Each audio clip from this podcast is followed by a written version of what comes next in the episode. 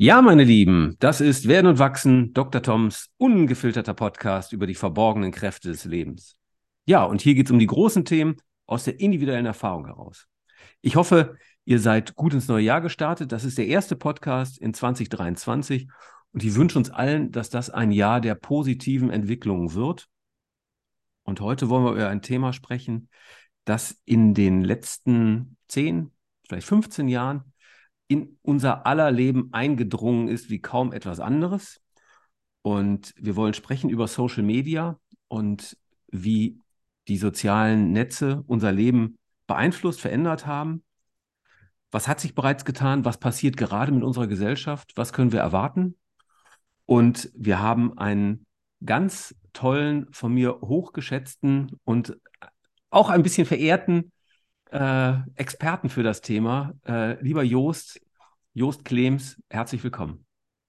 Lieber Dr. Tom, vielen Dank für die ja, netten und die Messlatte hochlegenden Einstiegsworte. Ich freue mich, dass ich dabei sein darf als erster Gast in 2023. Von mir auch ein frohes neues Jahr und Gesundheit und Glück und Erfolg an alle deine Hörer und Hörerinnen.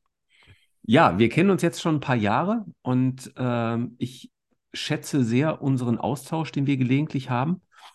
Und ähm, als wir zusammengearbeitet haben, ähm, habe ich viel gelernt über Social Media, bin dann nochmal viel tiefer eingedrungen.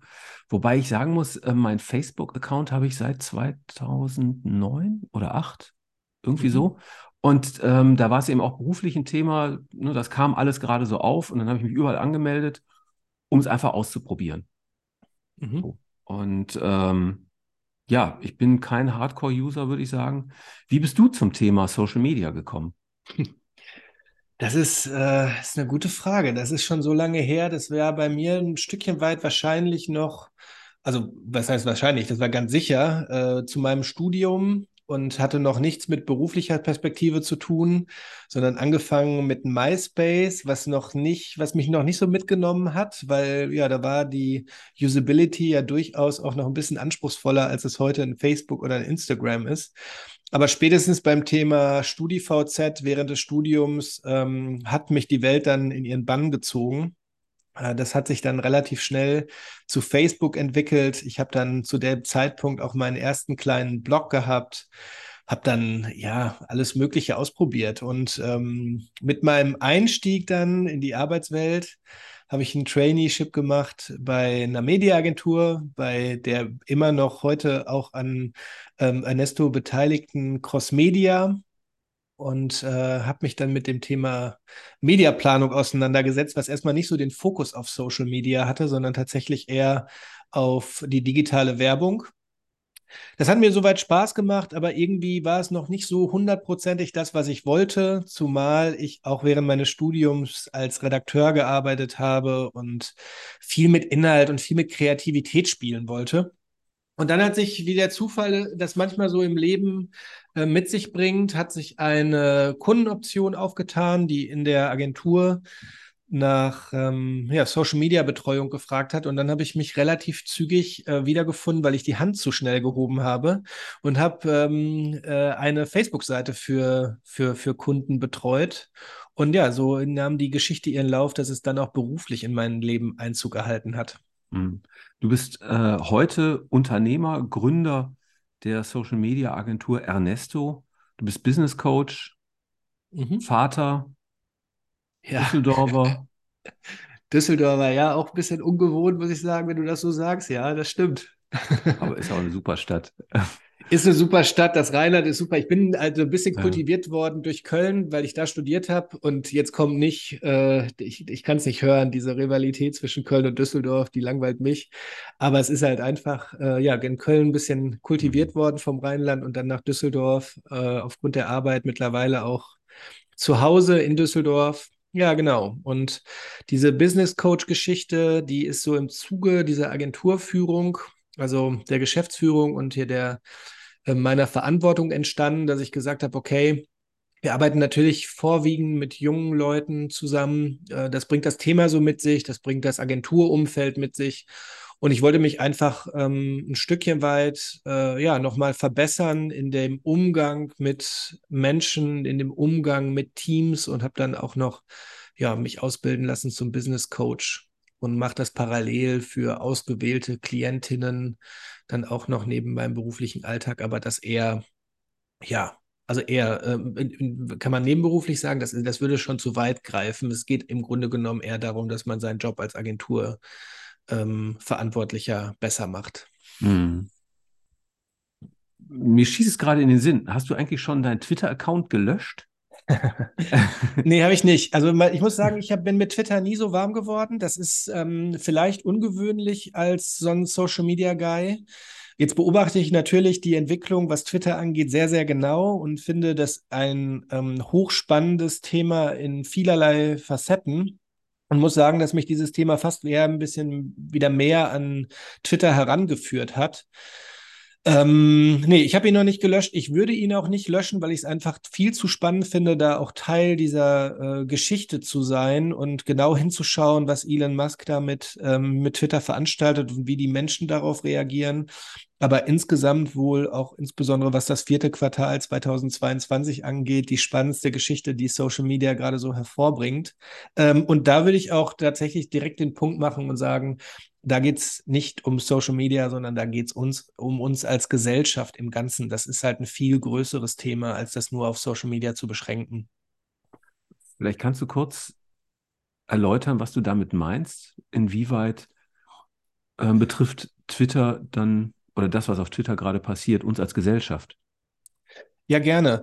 Also ähm, grundsätzlich, wenn ich so ein bisschen weiter ausholen darf, ist Social Media nach allem, was ich so in den letzten Monaten erfahren habe, einfach das gesellschaftlich verändernde Thema aus meiner Sicht, wo wir in 30, 40 Jahren schon von einer Evolution sprechen werden.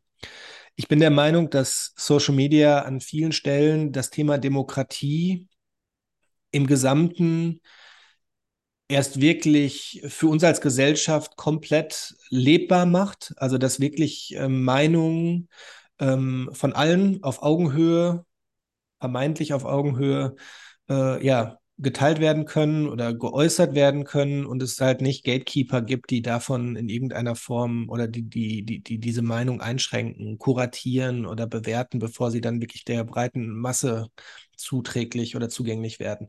Das ist natürlich eine unglaubliche Herausforderung, vor der wir da als Gesellschaft stehen, nicht nur diese Vielzahl an Meinungen zu verarbeiten, sondern auch in erster Linie diese Vielzahl an Meinungen zu ertragen. Also das ist, glaube ich, das, das, was uns als Gesellschaft am, schwer, am schwersten fällt. Ähm, naja, um das ein bisschen näher an Twitter heranzubringen und wenn man jetzt Twitter als das ähm, Netzwerk, das, als das soziale Netzwerk ähm, nimmt, was durchaus am elitärsten ist, wo sich Journalisten herumtreiben, wo sich Politiker herumtreiben, wo sich Autoren herumtreiben ähm, und ja, wirklich Menschen herumtreiben, die oder, oder aktiv sind, die vermeintlich ein großes Sprachrohr sind ähm, und ja weltweit Einfluss über den Kanal Twitter ähm, ausüben. Und dann eine Person an den, in, den, in die Chefposition kommt, die ja sehr disruptiv denkt, um es mal in irgendeiner Form äh, erstmal neutral auszudrücken und dann direkt in der Funktion als CEO ähm, Entscheidungen trifft, die durchaus zu kritisieren sind, dann ist das eine Sache, wo man schon sagen muss, okay, wie geht sowas, also wem muss zukünftig eigentlich bestenfalls so eine Plattform gehören, dass diese diese Veränderung in der Gesellschaft zu was Gutem führt? Und ähm, ist es eigentlich richtig, dass eine Person so viel Entscheidungsmacht über ein so mächtiges Medium hat, wie es Twitter ist? Mhm. Also ähm, nochmal vielleicht einen, einen Schritt zurück. Ich glaube, dass Unternehmen früher so eine Art Kommunikationshoheit hatten oder. Organisationen. Mhm. Und dass Social, durch Social Media ja eigentlich jeder am öffentlichen Diskurs, so nenne ich das mal, so ganz groß teilnehmen kann. Das mhm. ist ja ein absoluter Strukturbruch. Das hat es ja mhm. noch nie gegeben. Exakt. Und das heißt, wir müssen eigentlich sagen, dass dadurch eine komplett neue Kommunikationswelt entstanden ist und die Informationen, die dadurch an uns rankommen, jetzt andere sind als vorher und darüber eben die ganze Gesellschaft verändert wird. Auf jeden Fall in langer Hinsicht. 100 Prozent. Ich glaube, dass genau das, also dass die Vielzahl an Meinungen einfach schon immer da war, aber jetzt massiv zugänglicher geworden ist. sie durchaus auch auf eine emotionalere Art und Weise geäußert werden kann, weil es halt nicht irgendwelche Zwischenstellen gibt, die diese Meinung in irgendeiner Form filtern oder nochmal in Richtung weisen. Es ist viel, viel diffuser. Es ist viel weniger gut einzuschätzen, wie viele Leute sind eigentlich der Meinung, die ich da gerade ähm, zu Gesicht bekomme. Und gleichzeitig gibt es offensichtlich ja doch, am Beispiel, wie, Elon, wie, wie, wie wir das bei Elon Musk festmachen können, Menschen, die auf eine sehr, sehr intransparente Art und Weise beeinflussen können, was wir sehen oder wen wir sehen oder ob wir wen nicht sehen. Und wenn wir dann mal fernab des Menschlichen dann auch noch die Algorithmen dazu nehmen, dann wird es, dann wird die eigentliche Chance, die Social Media mit sich bringt, durchaus auch zu einem ja sehr, sehr undurchsichtigem Etwas, was irgendwie ganz viel Potenzial hat, aber auch ganz viel Potenzial, ähm, ganz viel kaputt zu machen oder in schlechte ähm, Richtungen zu leiten. Das finde ich ist nochmal ein spannender Gedanke, weil früher hast du in der, Kom also haben im Wesentlichen Kommunikationsprofis die Kommunikation gestaltet, also den Content entwickelt und das orchestriert und ausgespielt. So. Mhm. Das heißt, es ging immer durch irgendwelche professionellen Filter. Das gibt es heute ja nicht mehr. Hm? Das heißt, jeder kann ungefiltert seine Meinung sagen, egal wie klug oder wie dämlich sie ist. Ja, absolut. Und vor allen Dingen, du weißt halt nicht, du weißt halt nicht, ob derjenige klug oder dämlich ist. Du siehst halt den Tweet, du siehst im Grunde genommen äh, im Zweifel den Klarnamen nicht. Du weißt auf keinen Fall was zum Hintergrund der Person. Da hilft auch kein Profiltext. Und erstmal ist jede Meinung oder, oder viele Meinungen sind vom Gewicht sehr, sehr gleich einzuordnen. Und das macht es natürlich extrem schwierig, ähm, mit diesen Meinungen umzugehen oder als Gesellschaft sie, wie ich gerade schon sagte, sie zu ertragen, weil sie erstmal daherkommt wie jede andere Meinung auch. Egal, ob das gerade jemand geschrieben hat, der zwei Promille auf der Uhr hat oder der zwölf Jahre alt ist und sich ein Profilbild gemacht hat von Professor Doktor. Das ist, also diese Dinge sind halt, ähm, ja, da, da muss die Gesellschaft noch lernen, mit umzugehen. Und ich habe den Eindruck, dass das emotional emotionale Hochkochen im Social Web einfach genau die Reaktion ist der Unerfahrenheit, die wir mit den vielen, ähm, ja, also wo sich die Unerfahrenheit äh, ausdrückt. Und ähm, ja, ich würde behaupten, dass wenn wir mal die nächsten 10, 20 Jahre weiterschauen, dass da auch eine Gelassenheit einkehren muss, weil ähm, sonst, sonst führt Social Media eher zu einem Zerfleischen und weniger zu diesem Aspekt, den ich eingangs ansprach, dass es eher die Demokratie stärkt. Das wird man sehen. Das sind so die Fragen, die ich aus, aus meiner Sicht noch nicht beantwortet sehe im Social Web, sondern wo es nur Tendenzen gibt. Mhm. Ja, spannend. Ähm, kennst du Peter Kruse? Das ist ein Netzwerk oder ein, ein Vernetzungsexperte, der leider vor sieben Jahren gestorben ist und der ähm, sehr kluge Dinge über das Internet an sich geschrieben hat. Und eigentlich ähm, ist er Hirnforscher gewesen mhm. und ähm, hat sich mit intelligenten Systemen eben beschäftigt. Und er sagt, es gibt drei Aspekte, die ein intelligentes System definieren. Mhm. Das ist die Vernetzungsdichte. Mhm. Die haben wir durch Social Media extrem hochgefahren. Mhm. Ähm, das ist ähm, die äh, Fähigkeit ähm, einer spontanen Teilnahme. Und das ist letztendlich sowas wie so kreisende Erregungen, nennt er das. Also dadurch, äh, wie so Aufschaukelungseffekte. Ne? Dadurch, dass ich Sachen liken kann, werden die dann verstärkt und dann sehen es ganz viele und das verstärkt dann diesen ganzen Like-Effekten. Auf einmal poppt das Thema auf, ähm, von dem man gar nicht gedacht hätte, sozusagen, dass das so wichtig und groß werden könne und irgendwie verschwindet es dann wieder. Ne? Mhm. Und er sagt, das kannst du nicht steuern. Die einzige Möglichkeit, damit umzugehen, ist, dass du sensibel, empathisch für die Gesellschaft bist, welche Themen sozusagen resonanzfähig sind und darauf eben reagierst. Mhm. Ja, das ist äh, hochspannend. Das äh, unterstreicht natürlich auch genau, ähm, wie Netzwerke funktionieren, wie auch diese Produkte gebaut werden, ne? dass du natürlich diesen einfachen Zugang hast. Das hat heute jedes so soziale Netzwerk, aber insbesondere diese Aufschaukelungseffekte.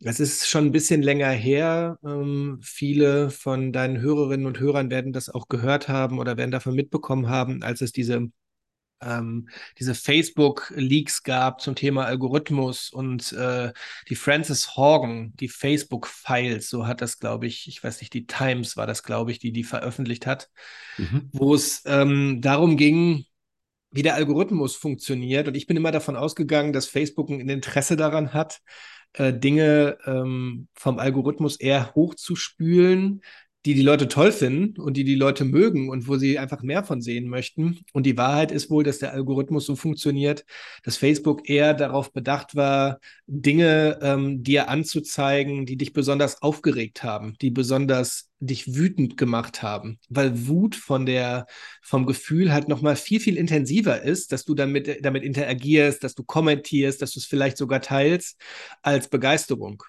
Also diese Aufschaukelungseffekte deswegen sage ich das ähm, in Bezug auf, äh, auf deine Ausführung. Ja, die gibt es auf jeden Fall und die werden auch noch stark äh, gepusht, weil das natürlich dann am Ende des Tages äh, zu Interaktion führt, zu einem lebhaften Netzwerk führt. Und man muss immer, das finde ich die, oder das unterschätzt man, wenn man Netzwerke von außen anguckt. Diese sozialen Netzwerke, egal ob du Pinterest nimmst, Instagram, YouTube, Facebook, Twitter, Be Real oder äh, was es sonst noch an, an Netzwerken auch in der nächsten Zeit gibt, am Ende sind das alles erstmal tote Plattformen. Die leben wenn Menschen das wenn Menschen diese Plattform betreten und wenn Menschen dort Inhalte teilen und wenn Menschen dort Spaß haben, Inhalte zu teilen, in erster Linie, beziehungsweise offensichtlich nicht nur Spaß haben, sondern auch Wut haben. Wut ist ein sehr, sehr verbindendes Gefühl. Verbindend in dem Sinne, dass ich diesem Netzwerk treu bleibe, weil diese Emotion halt einfach besonders intensiv ist. Und das ist dann, passt sehr gut in deine, in deine drei Punkte. Mhm. Äh, aus deiner Perspektive, was ist das Interesse der Netzwerke? Ja, am Ende ähm, würde ich mal ganz stumpf sagen, das Interesse der Netzwerke ist in erster Linie Macht und Macht unterteilt sich da in zwei, ähm, äh, in zwei Elemente. Das erste Element ist sicherlich ähm, Geld, einfach ganz klar. Äh, jetzt war 2022 sicherlich kein gutes Jahr für die Tech-Industrie, aber ähm, man muss sich ja auch immer den Punkt machen, also da ist, hält sich mein Mitleid in Grenzen, weil einfach die Größenordnungen so unfassbar sind. Ähm, und der, der zweite Punkt, der sich ähm, aus meiner Sicht im Thema Macht äh, oder beziehungsweise wie sich Macht ausdrückt, ist einfach Einfluss. Also in dem Moment, wo du die Meinung durch einen Algorithmus mit gestalten kannst auf oberster Ebene, wie, was das Thema Wahlbeeinflussung oder ähnliches angeht, ist es ja auch bewiesenermaßen schon aufgeklärt worden. Das sind so die beiden Elemente, die im Interesse der Netzwerke liegen. Und ja, ich meine, ich finde es gut, das muss ich gleich dazu sagen. So langsam haben wir durchaus ja auch einen Wettbewerb, was die sozialen Netzwerke angeht. Ob es jetzt TikTok ist, ob es äh, Snapchat ist, Facebook, Instagram, ähm, auch YouTube, sind mittlerweile einige Netzwerke, wo sich die Verbraucherin, der Verbraucher auch durchaus entscheiden kann und man ähm, nicht alles machen kann, was man will. Und dennoch ist der Markt einfach noch so eng und klein, dass die Power der Netzwerke massiv sind. Das ist schon wirklich, das war, das war noch schlimmer und es ist immer noch sehr, sehr intensiv, was diese Netzwerke für einen Einfluss haben auf uns. Hm. Siehst du, dass da ein Wettbewerb entsteht? Also jetzt äh, TikTok und Instagram haben sich ja in gewisser Weise angenähert oder Instagram hat sich an TikTok angenähert. Ja, also was TikTok natürlich an, ähm, als neuer Player, den es ja jetzt auch noch gar nicht so unglaublich lange gibt und der extrem stark gewachsen ist, was TikTok für einen neuen Aspekt mit in dieses ganze, in diesen Wettbewerb mit reinbringt, ist, dass es einfach ein asiatisches Netzwerk ist und dass da politische Interessen um es mal vorsichtig auszudrücken, ähm, also, oder ich sage es anders, es ist e extrem spannend, wie sich diese Dinge in der nächsten Zukunft entwickeln, weil es durchaus unterschiedliche äh, politische Interessen gibt. Ich meine, die Daten, die TikTok erhebt über die User in Europa und in Amerika, die wandern halt straight nach Asien. In Asien, in China, jetzt um es ganz konkret zu sagen, sind die meisten westlichen Netzwerke verboten. Ähm, das ist so eine Sache, die ich mit Spannung beobachte, wie da Amerika darauf reagieren wird. Also da bekommt der Wettbewerb jetzt mal fernab der User-Perspektive auch politisch nochmal eine ganz anderen, eine ganz andere Zündstoff, einen ganz anderen Zündstoff. Ähm, und insgesamt, ich meine, Facebook, Instagram ist klar, ist Meta.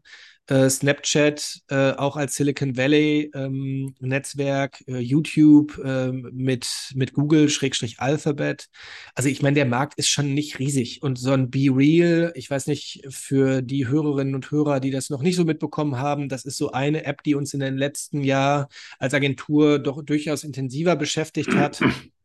Mhm. Das ist kurz erklärt, man kann äh, zu einer bestimmten Zeit bekommt man äh, äh, eine Push-Benachrichtigung, wo man ein kurzes Bild macht mit seiner Frontkamera und mit der Hauptkamera, wo man sich gerade in welcher Situation man sich gerade befindet. Das soll so ein Stückchen weit die Authentizität des Contents fördern. Also es können keine Filter gemacht werden, soll es soll real einmal be real halt gezeigt werden, wo man ist dass solche Netzwerke, die haben ordentlich Zuspruch und die sind auch irgendwie interessant, aber das ist natürlich alles noch unglaublich weit weg, so viel Power zu haben, wie es ein Instagram, wie es ein TikTok hat. Also deswegen Wettbewerb ja, aber ähm, es entwickelt sich langsam, mhm. aber es entwickelt sich. Ich habe mal was Spannendes gehört, ich weiß nicht, ob das stimmt, dass ähm, der Algorithmus in China also der TikTok-Algorithmus in China ein anderer oder andere Dinge bevorzugt als in westlichen Staaten, dass in China vor allem Content bevorzugt wird, wo Leute Dinge erreicht haben, wo es um Leistung geht, um, um ähm, ich sag mal, sozial erwünschtes Verhalten, während eben im Westen äh, große Titten, Strand, äh, Burger ja. essen, also sozusagen, ich mache es mir mal bequem. Ähm, ja. Content bevorzugt wird. Und dass das durchaus politisch gewollt ist, dass es kein Zufall ist, dass das so ist. Da sind wir beim Thema Macht, ne? Das ist, also ich weiß das nicht. Ich, ich kenne die, ähm, die, ich nenne sie mal Vorwürfe oder die Thesen, dass es so ist, die kenne ich auch. Also ich, ich, ich drücke es mal ein bisschen klarer aus oder bring's mal nochmal mehr auf den Punkt, als du es gesagt hast. In China sollen die äh, User gefördert werden mit positiven Dingen irgendwie bestückt werden und in Amerika sollen die Leute verdummen und möglichst unproduktiv werden jetzt meine tägliche Erfahrung mit TikTok und auch wie TikTok beispielsweise Werbekampagnen in Deutschland betreibt, da kann ich das nicht bestätigen. Also TikTok sieht sich selber, auch wenn man mit Vertretern von TikTok spricht, durchaus als Netzwerk, was das Thema Education und so weiter nach vorne treibt und sich auch damit positioniert. Also ähm, jetzt bin ich nicht regelmäßig in Amerika, um zu überprüfen, ob sich da der Algorithmus in meinem Account irgendwie anders verändert, aber ich glaube das nicht. Ähm, nur dennoch, also alleine, dass das offensichtlich eine, ein, ein, eine Möglichkeit wäre, so ein Netzwerk zu verändern, unterstreicht ja genau die, ähm, die Power, die, äh, die, die, die einfach Zugang zu so vielen Menschen mit sich bringt. Und ich würde mal zumindest behaupten, an der Geschichte ist so viel wahr, dass es möglich wäre, ähm, diesen Algorithmus dahingehend zu beeinflussen. Ob es jetzt so ist, wie gesagt, ich glaube, das ist eher dann ähm, ja aus dem Reich der, der Mythen, aber ja. Ne? Ähm, auf Arte gab es eine oder gibt es eine ähm, ich fand, ganz sehenswerte Dokumentation. Ähm, Instagram, das toxische Netzwerk. Mhm. Und äh, ein bisschen kritische Berichterstattung, ähm, wo ähm, auch geäußert worden ist, dass der Algorithmus von jungen, spätpubertierenden Männern quasi programmiert worden ist und die halt sozusagen die Sachen bevorzugt haben, die sie selber cool finden. Mhm. So, und entsprechend eben das sozusagen ähm, dann bevorzugt wird und äh, ja, das fand ich auch ähm, spannend, dass sozusagen die Vorlieben der Programmierer da vielleicht scheinbar Einfluss haben auf das, was angezeigt wird. Ja, ja, das ist, es gibt da, wie ich finde, was das, was, was der Umgang Social Media und Jugendliche angeht, da gibt es, ich glaube, das war 2018 eine ganz gute Studie von der Royal Society of Public Health. Ähm, ja, die haben das relativ klar dargestellt, dass die Auswirkung insbesondere auf junge Frauen, was das Thema Social Media angeht, ähm, nicht besonders positiv ist. Also diese Vergleiche führen zu Minderwertigkeitsgefühlen, Angstzuständen und Depressionen werden da ein Stückchen weit äh, ja, gefördert, kann man das so sagen. Schlafdefizite, verzerrtes Körperbild, Angst, etwas zu verpassen, Fear of Missing Out, das waren so die negativen Punkte, die sie dargestellt haben. Und um ehrlich zu sein, ich, das muss jeder für sich selber wissen. Wenn ich äh, da mich selber hinterfrage, was mein was mein, was mein Verhalten oder was meine Auswirkungen, was die Auswirkungen Social Media auf mich persönlich angehen, kann man das schon gut nachvollziehen, weil auch erwachsene Menschen dann natürlich nicht von vorgefeit sind, diese Vergleiche zu ziehen. Wir sind Menschen, wir sind soziale Wesen und wir haben auf einmal die Möglichkeit, um uns mit der gesamten Welt zu vergleichen und uns anzugucken, wie die Leute in Kalifornien leben und wie die Leute in, keine Ahnung, in, Russ in Russland leben. Wobei, schlechtes Beispiel, im Moment können wir das uns nicht mehr angucken. Aber auf jeden Fall, der Zugang zur Welt ist brutal und dass uns das überfordert, das, das ist einfach aus meiner Sicht komplett logisch. Und vor allen Dingen, wir müssen uns ja immer auch vor Augen halten, wir sind die erste Generation, die damit konfrontiert wird. Wir haben überhaupt keine Erfahrungswerte über diese Informationsflut, die uns da gerade zuteil wird. Und ich bin mir sicher, dass in irgendeiner Form irgendwann in, in 100 Jahren und so, so hoffen wir, dass das alles gut geht mit unserem Planeten, dass die Leute dann auf uns schauen werden und das als ganz, ganz spannende Epoche äh, der mhm. gesellschaftlichen Entwicklung sehen und sagen, okay, die äh, Jungs und Mädels, die hatten schon einiges damit zu knapsen mit der Informationsflut, die da auf sie zukam. Ja, also äh, da sagst du was, was mich auch echt beschäftigt. Also ich bin ja auch äh, Vater und ich glaube, dass wir Erwachsenen oft keine guten Vorbilder sind für unsere mhm. Kinder, was so die Nutzung von den sozialen Netzwerken anbelangt. Also wir machen da auch ganz viel falsch und erwarten aber von unseren Kindern, dass sie es dann richtig machen. Funktioniert natürlich nicht. Vollkommen richtig, Tom. Bin ich sehr bei dir. Man muss auch einfach sagen, ich meine, am Ende des Tages ist diese Auseinandersetzung mit den Medien in so vielen Studien erwiesenermaßen sehr vergleichbar mit Drogenkonsum. Hm. Wir, unsere Dopaminausschüttung, wenn wir durch die Gegend scrollen und wenn wir Likes empfangen von, für irgendwelche Bilder, unser Gehirn ist da einfach nicht besonders trainiert drauf. Ja. Und ähm, dass wir da schlechte Vorbilder für unsere Kinder sind, hat einfach den Grund, dass es einfach auch verdammt schwer ist, sich dieser, diese, diese, diesen Hormonen zu entziehen, um es mal ganz klar zu sagen und auf was Biologisches runterzubrechen. Und das ist aber vielleicht auch, oder das ist genau der Punkt, den ich meine. Ich bin der festen Überzeugung, dass der Mensch so wandelbar ist, dass der Einfluss ähm, irgendwann mal weniger wird, dass der, dass der Körper sich daran gewöhnen wird und dass wir evolutionär da ähm, ein Stückchen weit weniger von beeinflusst werden. Aber noch ist es einfach in einem intensivsten Maße, was, was wir uns nur vorstellen können. Und dass wir da, ähm, ihr kennt die Bilder alle selber, ich finde es immer faszinierend, wenn man irgendwie Bus fährt oder Zug fährt. Es hängen ja wirklich alle Leute konstant an ihren Telefonen und die alte Dame, die mit Rollator irgendwie, das ist dann die einzige, die einzige Person, die irgendwie nicht auf ihr Handy guckt. Das ist schon, also das ist, hat, nimmt schon Ausmaße an, wo man durchaus ja, sich auch mal die Frage stellen muss, ob das alles ja. so in eine richtige Richtung geht. Ja, spannend. Also ich habe in der Vorbereitung ähm, zu unserem Gespräch ein schönes Zitat gefunden. Bei Social Media geht es mehr um Soziologie und Psychologie als um Technologie stammt von Brian Solis, ist irgendwie ein Datenanalyst, ich kannte ihn nicht. Ja, würde ich, äh, würde ich tatsächlich echt so unterschreiben. Also ich meine, man muss natürlich schon das ganze Thema, was da, also diese Daten, die da von diesen vielen, vielen Millionen Nutzerinnen und Nutzern auch auf so eine Webseite einströmt und wie gut die Usability ist und so weiter, das ist aus meiner Sicht oft auch echt unterschätzt, was das für eine technische Meisterleistung ist. Also das muss man im Zweifel, das gehört auch zur Wahrheit dazu. Aber die Auswirkungen oder das, was, was wir jetzt gerade hier so äh, thematisieren, das ist schon aus meiner Sicht auch wesentlich inter interessanter an der ganzen Geschichte. Ich habe eine These oder eine Frage. Ähm, mhm. Ich habe früher, oder ich habe Instagram ein bis zwei Jahre fast gar nicht mehr genutzt. Mhm. So. Und seit einem halben Jahr ungefähr bin ich da wieder relativ intensiv dran, vor allem was so passive Nutzung anbelangt. Mhm. Und also intensiv klingt jetzt so, aber also mehr als früher auf jeden Fall.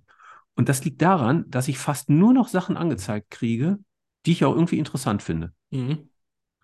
Und ich habe das Gefühl, ich habe den Algorithmus vielleicht mehr unwissentlich als bewusst so trainiert, dass es wirklich perfekt auf meine Interessen abgestimmt ist und dass das für mich einfach nur noch eine Quelle der Inspiration ist.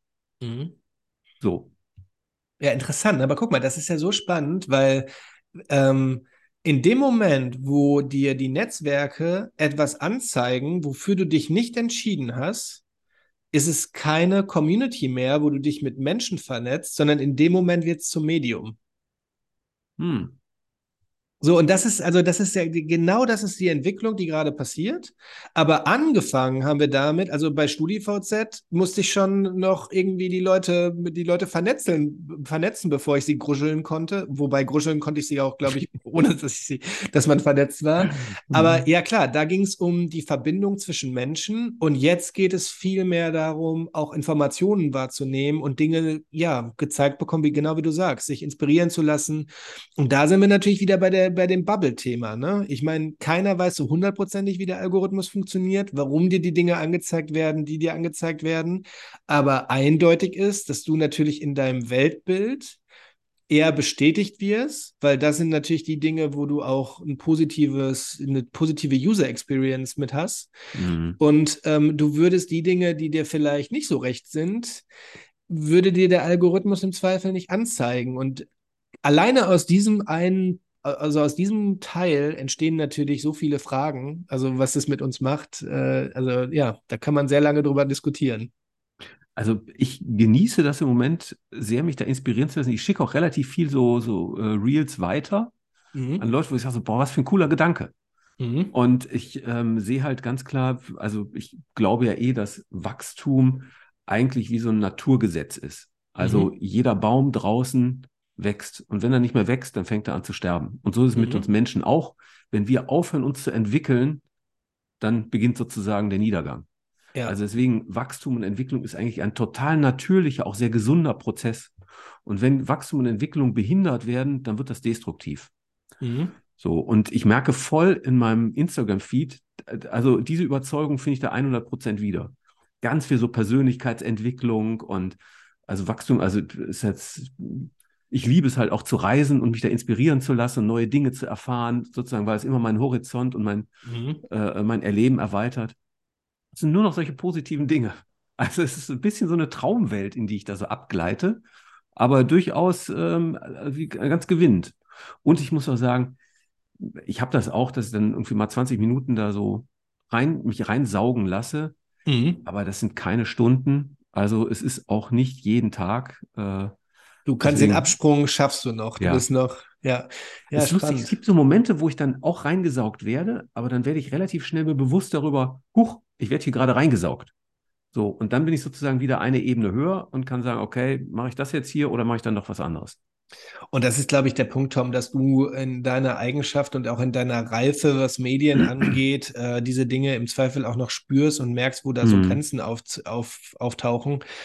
Viele Leute haben die nicht, insbesondere junge Leute äh, werden ja. genau da vor einer riesen Herausforderung stehen. Und man muss auch sagen, ich weiß nicht, hast du, nutzt du TikTok? Ähm, nee.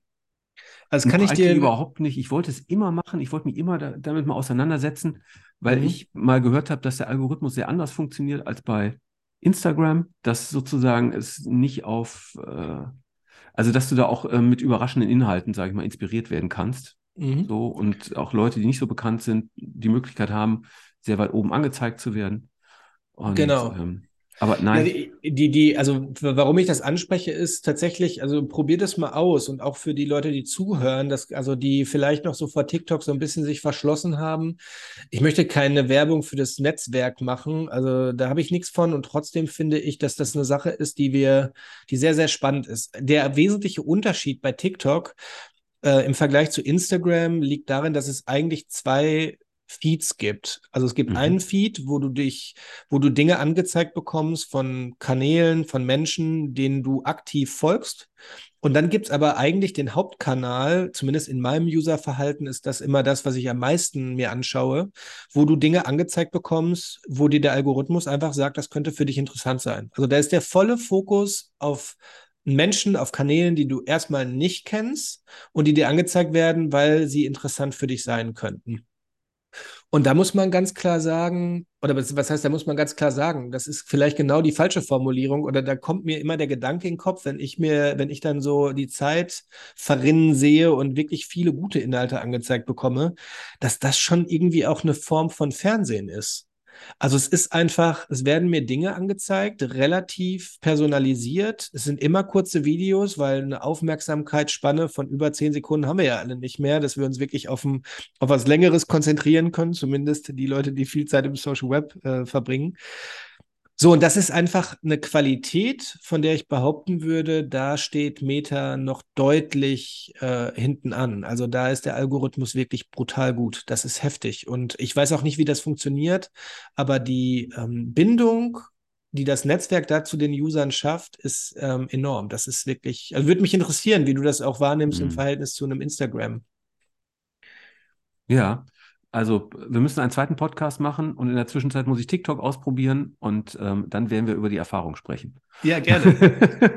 in einem TikTok live, weil du dann so. Ja, super. Ich bin da total offen und neugierig. Sehr gerne. Ich möchte noch eine Ergänzung machen, die finde ich doch total spannend, äh, Tom. Ich habe am äh, über Weihnachten ähm, den Club der Toten Dichter geguckt, ne? Ja. Also für viele, also hast du den, hast du den mal geguckt? Ja, ja, klar. Ist ja ein, ein Klassiker, Klassiker, ein toller Film. Ein wunderbarer Film. Ja, ist einfach ein super Film mit ganz vielen, ähm, mit ganz vielen Weisheiten und einem tollen Robin Williams. Aber da geht's genau, also da auf den Punkt will ich genau raus, dass ich, ich habe den vor Jahren oder habe den schon öfter geguckt, aber das letzte Mal vor Jahren ist lange her. Und ich habe ihn immer als unglaublich intensiv wahrgenommen, so auch so von den, äh, äh, von den philosophischen Aussagen dahinter und von den Lebensweisheiten.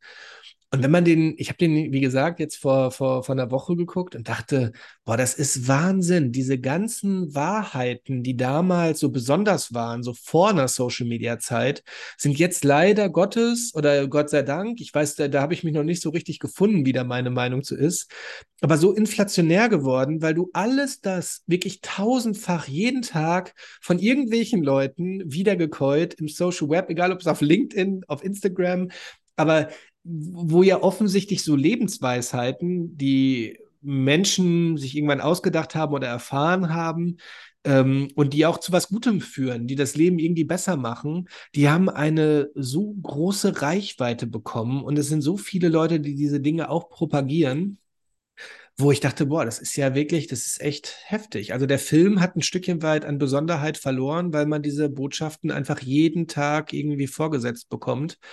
Und ähm, ja, ich bin mir noch nicht sicher, ob das eine gute oder eine schlechte Entwicklung ist. also mir kommt das manchmal vor wie so eine Art ähm, äh, bonbonfarbene Version von etwas ähm, tiefen, wertvollen, hilfreichen. Ja, aber verliert es an Wert? Verlier, bist du der Meinung, dass es an Wert verliert, wenn du es wenn zehnmal hörst? Ich meine, letztendlich, äh, das Hören ist ja das eine, das ins eigene Leben zu integrieren und umzusetzen, ja, das zweite. Und an sich ist das super, wenn das ganz viele Menschen hören. Also ähm, selbst wenn es dann Bonbon auch platt irgendwie daherkommt, isoliert ist und, ähm, und trotzdem viele Menschen würden damit sonst nie in Kontakt kommen. Also besser so als gar nicht. Ne? Und ja, natürlich stimmt. bringt das erstmal nicht viel und viele sehen das dann auch einfach sozusagen und dann ist es irgendwie nur eine weitere Nachricht im Feed und dann kommen irgendwie noch tausend andere Sachen. Und trotzdem, also es geht letztendlich um gute, wertvolle Inhalte. Mhm. Und ähm, wenn das einer ist, okay.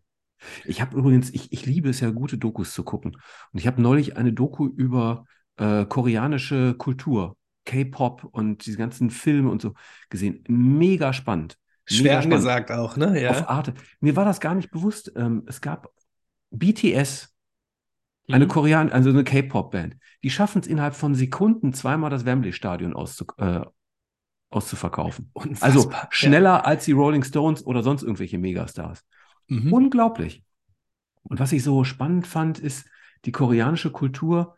Ähm, die hatten ja nach dem Koreakrieg eine Militärdiktatur, die erst in den 80er Jahren sozusagen beendet war. Und während dieser Militärdiktatur war alles Neue, alles westlich, alles amerikanisch, so war wie, es gab es alles nicht sozusagen. Das mhm. heißt, die waren wie unter der Käseglocke. Und mit ähm, dem Ende der Militärdiktatur wurde diese Käseglocke wie gehoben sozusagen und man, man, hatte so eine Sehnsucht nach dem Neuen, dass auch heute noch alles, was neu ist, per se erstmal als positiv und wertvoll und gut angesehen wird. Also mhm. jeder Trend wird sofort aufgegriffen, weil's, einfach weil es neu ist. Es ist in, in Korea wohl üblich, dass erfolgreiche, angesagte Restaurants ihre komplette Einrichtung alle zwei bis äh, so alle ein, zwei Jahre komplett umgestalten. Weil man eben, weil die Kunden erwarten, dass da ständig was Neues passiert. Und wenn das sozusagen anderthalb Jahre in, im gleichen Interieur sozusagen war, dann kommen die nur noch sozusagen, wenn was wechselt, also wenn ein Wechsel da ist. Das fand und ich mega spannend. Und jetzt, jetzt vergleich das mal mit dem mit deinem Blick auf Deutschland. Da ist wahrscheinlich, also da würden wir wahrscheinlich sagen, dass es eher andersrum ist, dass die Beständigkeit eher das Thema ist, ne? Ja, absolut. Also wir tun uns sehr schwer mit Veränderung. Ähm, wir haben große Beharrungskräfte. Das erspart uns auch einige Fails, mhm. aber es raubt uns auch einige Chancen. Mhm. Am Ende muss man gucken, irgendwie, wo, wo wir damit rauskommen und wie viel wir uns das auch zukünftig noch leisten können in einer Welt, die sich so drastisch verändert. Mhm. Ja, also es gibt natürlich auch Dinge, die sicherlich bleiben werden. Ne? Also Dinge, die auch verwurzelt sind, Wert und Bestand haben, aber die finden dann vielleicht auch in manchen Dingen eine neue Form. Müssen sie auch, damit sie Bestand haben können. Und nicht einfach sozusagen im Strom der Zeit irgendwie dann wegschwimmen.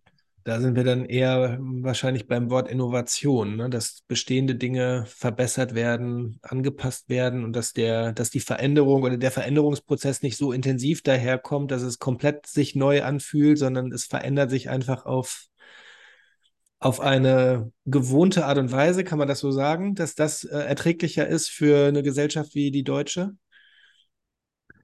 Ähm, also schwer zu sagen. Ich habe ähm, neulich ein Seminar mitgemacht. Da ging es eigentlich um die öffentliche Verwaltung.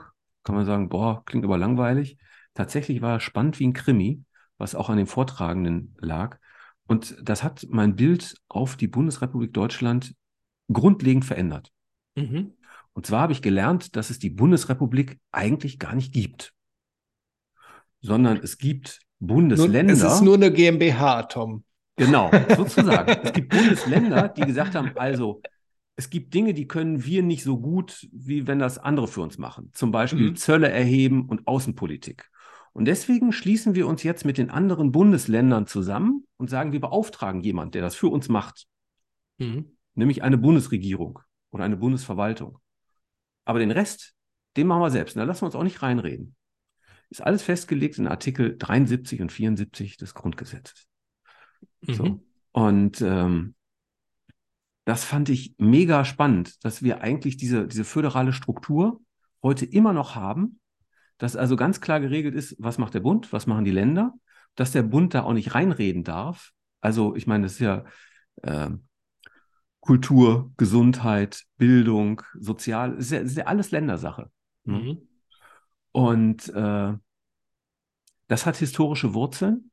Also zu der Zeit, als in Frankreich die Revolution war und äh, Frankreich als Land bereits sozusagen geeint, also eine Nation sozusagen war, war Deutschland zergliedert in zwei bis dreihundert verschiedene rechtlich selbstständige Einheiten mit unterschiedlichen Zöllen, mit unterschiedlichen Währungen, mit unterschiedlichen Maßen. Alles war unterschiedlich. Mhm. So, und diese Kleinheit, sage ich mal, die haben wir heute immer noch, finde ich, in manchen Dingen. Jetzt werden hier mhm. wahrscheinlich manche schreien sagen, ah, wie kann man das sagen? Aber tatsächlich empfinde ich uns nicht als Land der großen Visionäre. Obwohl mhm. es auch große Visionäre bei uns gab. Das waren vor allem, äh, finde ich, sehr wirtschaftlich. Also es gab ja richtig auch so eine Gründerepoche in Deutschland, ne? als die großen BSF von Friedrich Engelhorn und viele große deutsche Unternehmen entstanden sind. Mhm. Da waren sicherlich auch große Geister am Werke. Und immer so. Aber so tendenziell sozusagen suchen wir das Kleine, wir sind eher regional verwurzelt. Ähm, wir suchen die Erdung nach unten und nicht den großen Wurf nach vorne.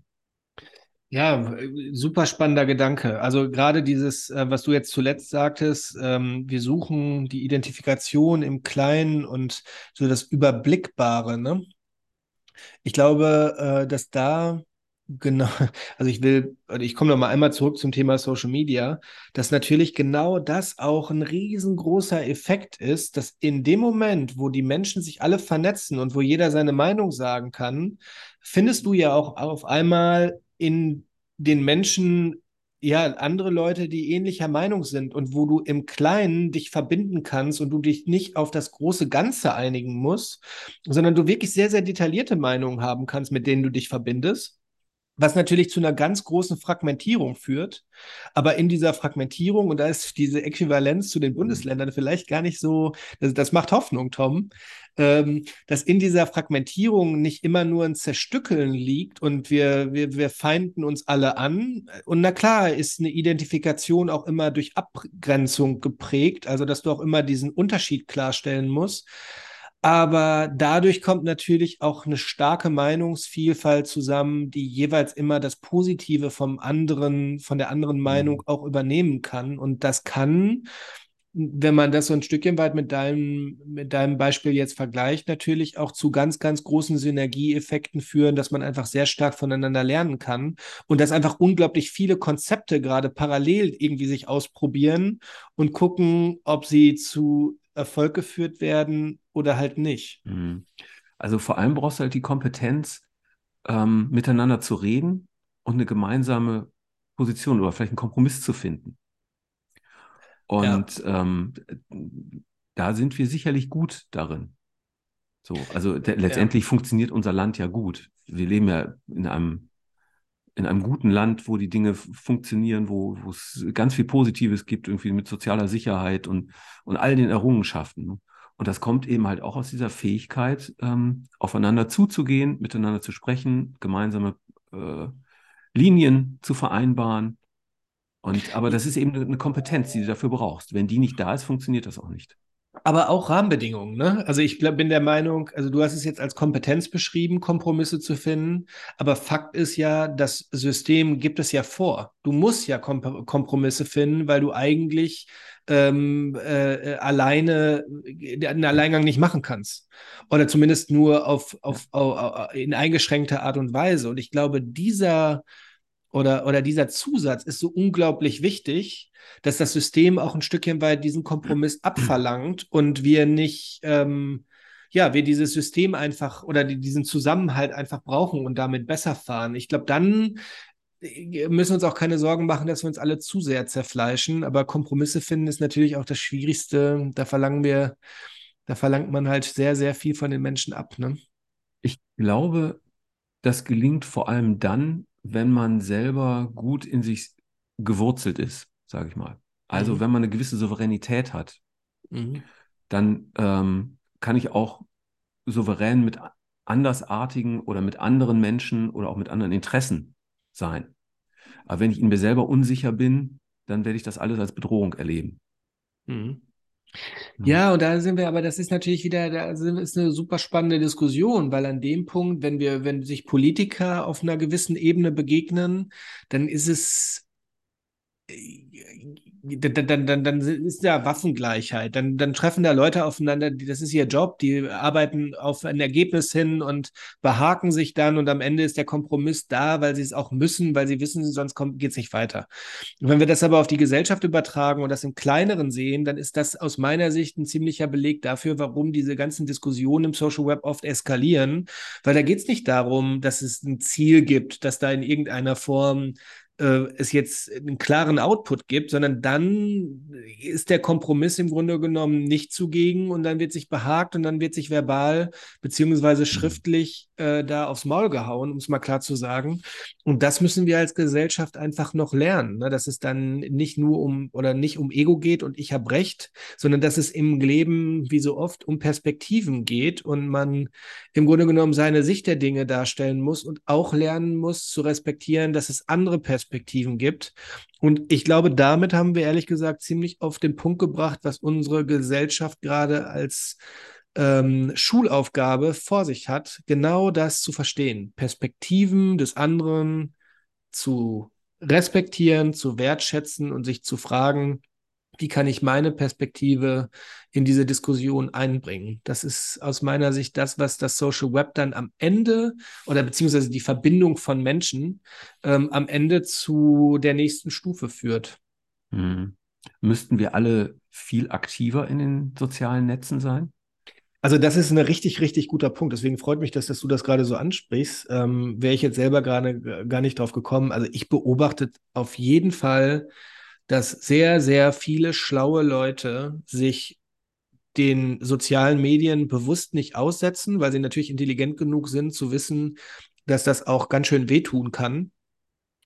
Ähm, und ich würde diese Frage klar mit Ja beantworten und würde mich manchmal sehr freuen, wenn ähm, ja durchaus geschätzte Leute die aus meinem persönlichen Umfeld ein bisschen mehr Mut hätten, sich dieser äh, äh, dieser Diskussion zu, diesen Diskussionen zu stellen und da ihre Meinung einzubringen und vor allen Dingen, und jetzt kommt das Entscheidende, mit gutem Beispiel vorangehen. Also einfach Diskussionen so führen, wie man sie vielleicht äh, oder wie sie die Welt besser machen. Das klingt so theatralisch, aber das meine ich genau so. Also wertschätzend miteinander umzugehen, äh, die Meinungen zu respektieren und nicht äh, gezielt auf sich einzuschlagen.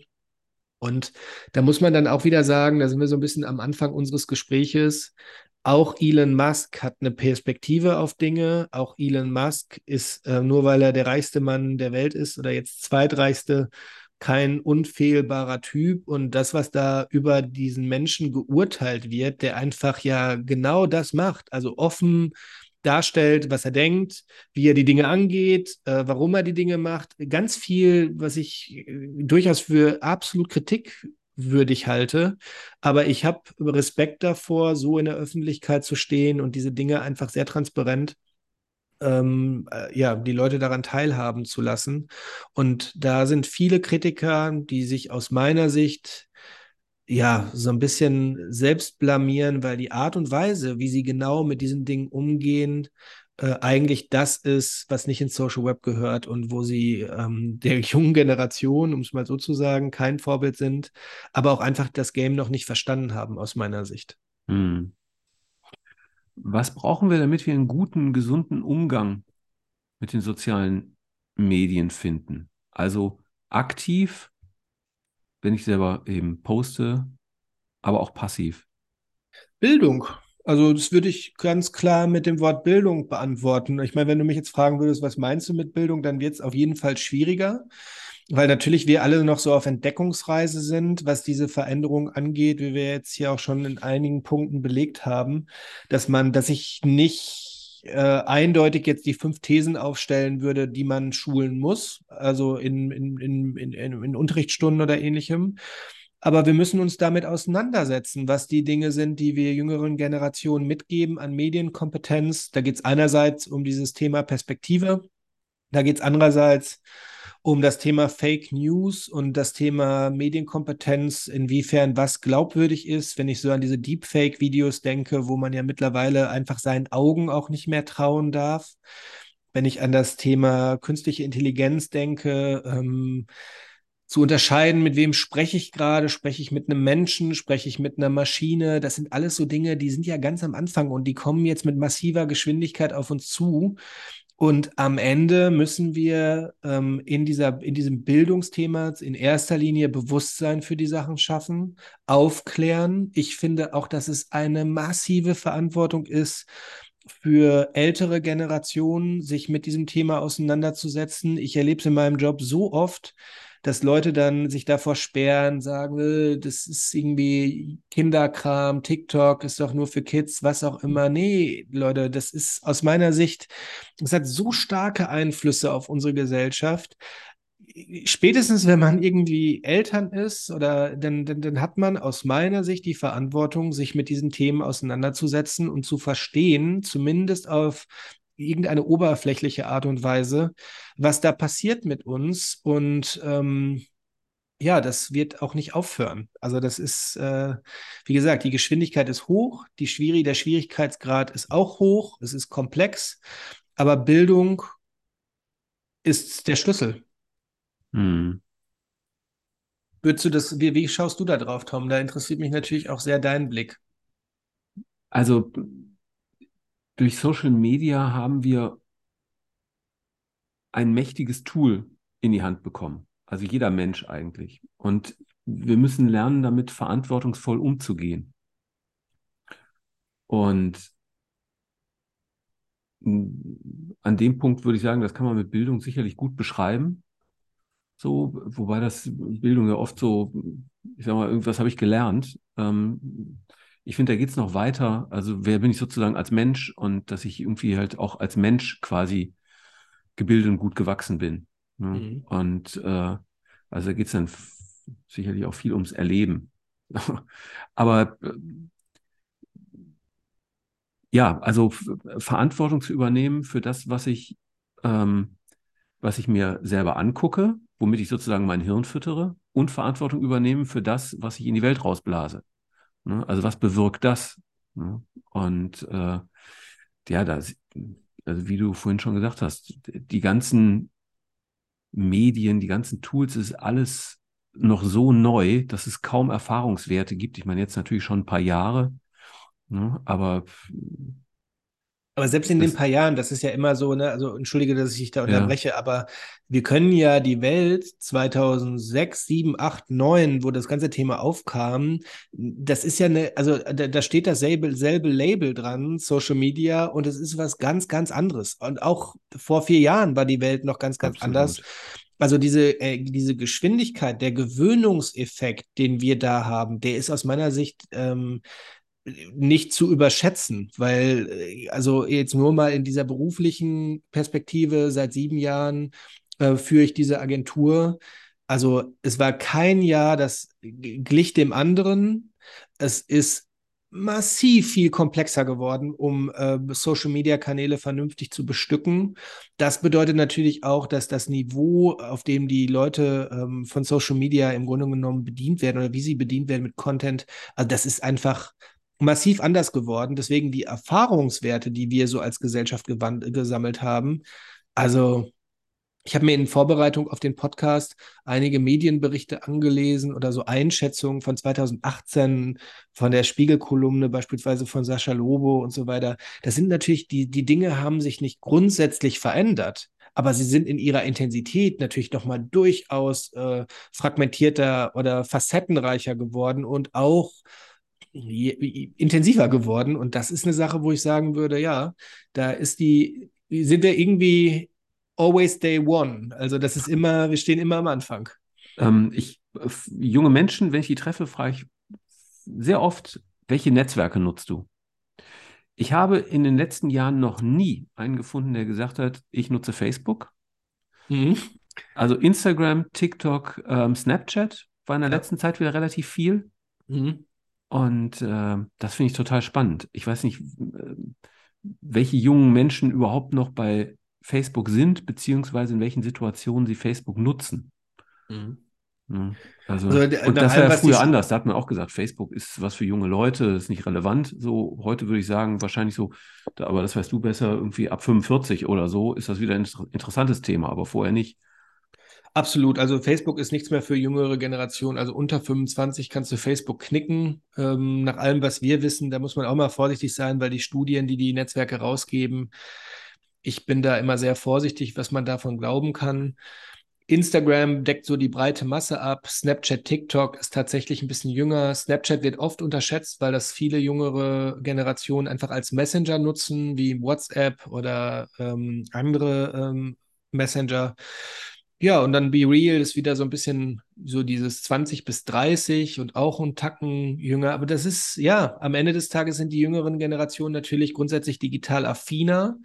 Aber die Frage ist ja, hat dir irgendein Jugendlicher schon mal gesagt, dass er kein Netzwerk nutzt? Nein. Das Nein. ist halt, also das ist am Ende, welches Label draufsteht, ist fast Wumpe. Der Punkt ist, das ist alles Nutzen. Es ist einfach, jeder, der neu auf die Welt kommt, der sozialisiert wird, wird dieses Thema erleben und leben und gestalten. Ich meine, du bist ja sozial völlig abgehängt, wenn du heute als 14-jähriger Teenager kein, kein Smartphone hast und kein Netzwerk nutzt. Also wie kommunizierst du dann mit den Leuten? Ja, ist eigentlich unfassbar, ne? Also, wie, also ich frage mich ja immer, wie das früher lief. Dieses ist so ein alter, alter Mannspruch, aber also das ist alles, das muss ja so mühsam gewesen sein, in Kommunikation zu treten mit Menschen. Also, ähm, ich, ich habe mal so einen richtigen äh, Fail beim Dating gehabt. Da war ich, ich weiß nicht, 17 oder so. Und äh, war mit einer Frau in der Essener Stadt verabredet. Und dann bin ich zu spät los und war da eine Viertelstunde zu spät da. Die war stinksauer und konnte alles sofort knicken, sozusagen. Heute ist so, die sind froh, wenn sie mal eine Viertelstunde Ruhe haben, weil dann können sie mal in Ruhe irgendwie bei Insta durchscrollen oder was auch immer. So, ja, und vor allen Dingen hättest du Thema eh, mehr. du hättest eher auch direkt geschrieben, ich komme in einer so. Viertelstunde. Ja, ja. ja, da, ja, das ist. Also, das hat sich komplett gewandelt. Und ich finde, heute wird ja oft so dieser, dieser jungen Generation der Vorwurf gemacht, ja, die gehen nicht mehr raus und so und die sind so wenig kommunikativ. Stimmt gar nicht. Die sind noch viel kommunikativer als wir. Die kommunizieren nur auf einer Ebene, die es früher eben nicht gab. Mhm. Also, sie treffen sich ja auch noch mit Leuten persönlich, natürlich nicht mehr so oft, sozusagen, ne, weil sie einfach mehr online kommunizieren was meine Tochter zum Beispiel häufiger macht, ist, ähm, die ver verbindet sich quasi mit einer Freundin über WhatsApp oder irgendein anderen, äh, anderes Netzwerk. Und dann quatschen die, dann setzen sich hin, dann malen die zusammen oder machen irgendwas zusammen, sozusagen. Dann gibt es auch richtig wie so Gesprächspausen, wo dann mal zehn Minuten ist Ruhe, dann macht jeder was für sich, dann quatschen die oder so. Also mhm. das ist so eine Art von sich mit Freunden treffen, in Anführungszeichen, die gab es bei uns nicht. Das ist total mhm. spannend. Ne? Das, also, du hast gerade einen Aspekt genannt. Ich gucke hier gerade mal parallel in mein Telefon und guck mal, wie ähm, mit wie vielen Menschen ich heute schon einfach nur so die ganz normalen WhatsApp-Gedöns, also jetzt gar nicht Teams und E-Mail. Und da bin ich schon 1, 2, 3, 4, 5, 6, 7, 8, 9, 10, 11. Also ich bin schon bei, bei knapp 20 Leuten, mit denen ich heute gesprochen habe. Äh, das ist ja eigentlich, du hast recht, ne? Also von wegen kommunikativer, die Art verändert sich, aber die Intensität, mit wie vielen Menschen man in Kontakt steht, die hat sich, die hat sich ja brutal gesteigert.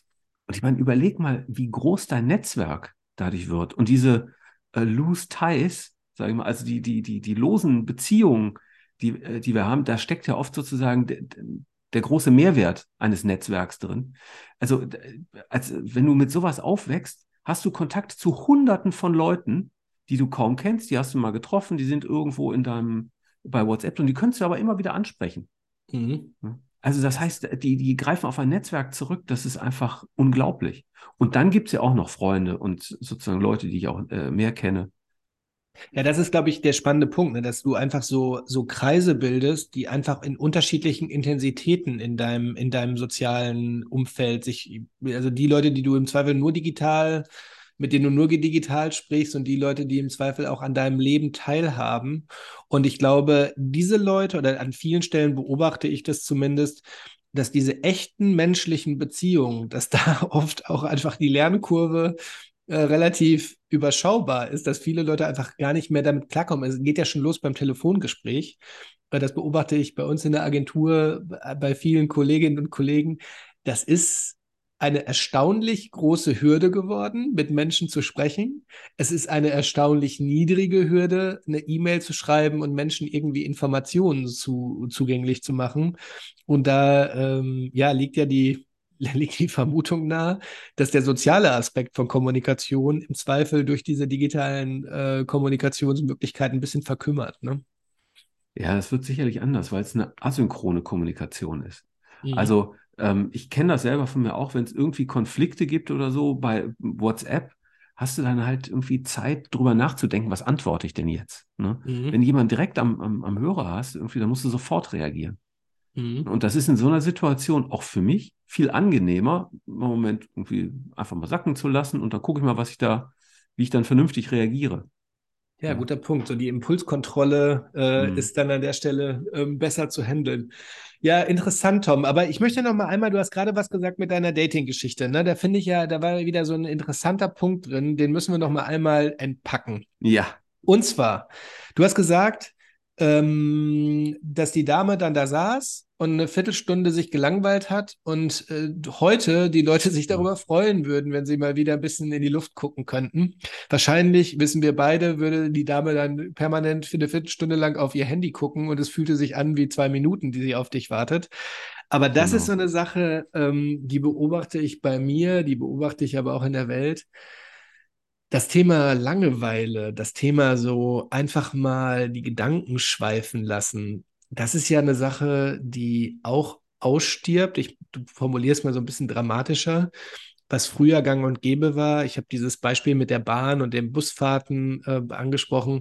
Dadurch, dass wir ständig irgendwie den sozialen Austausch haben, habe ich den Eindruck, dass wir auf eine Art und Weise verkümmern, weil wir unserem Geist überhaupt nicht mehr die Möglichkeit geben, Fantasie zu entwickeln.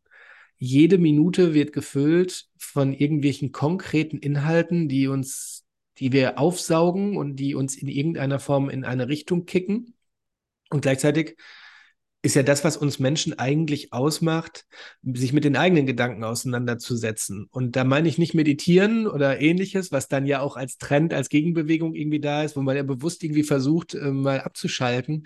Aber ich beobachte so mehr und mehr, dass ich so traurig finde, ja, wie wenig wir uns eigentlich mit unseren eigenen Gedanken auseinandersetzen, wo ja eigentlich auch genau das wichtig wäre für Innovation, für Veränderung, für ja, für, für neue Konzepte von der Welt. Und ich würde mir irgendwie wünschen, vielleicht das als kleines Plädoyer, dass das wieder ein bisschen mehr in wird, dass dieses Thema in die Luft gucken ähm, wieder mehr positiv aufgeladen wird und wir nicht immer nur in unser Handy glotzen. Das ist, das ist eine Sache, wo ich irgendwie befürchte, dass das sowas, dass das die Welt nicht besser macht, wenn wir, wenn wir das auf der Strecke lassen.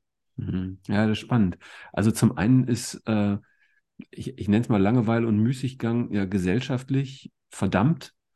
Also ähm, Müßiggang war in der Romantik eine Tugend. Mhm. Gibt so ganz viel so Bilder, irgendwelche Hirten, die dann so mit Gras im Mund in der Wiese liegen und so Geschichten. Ne?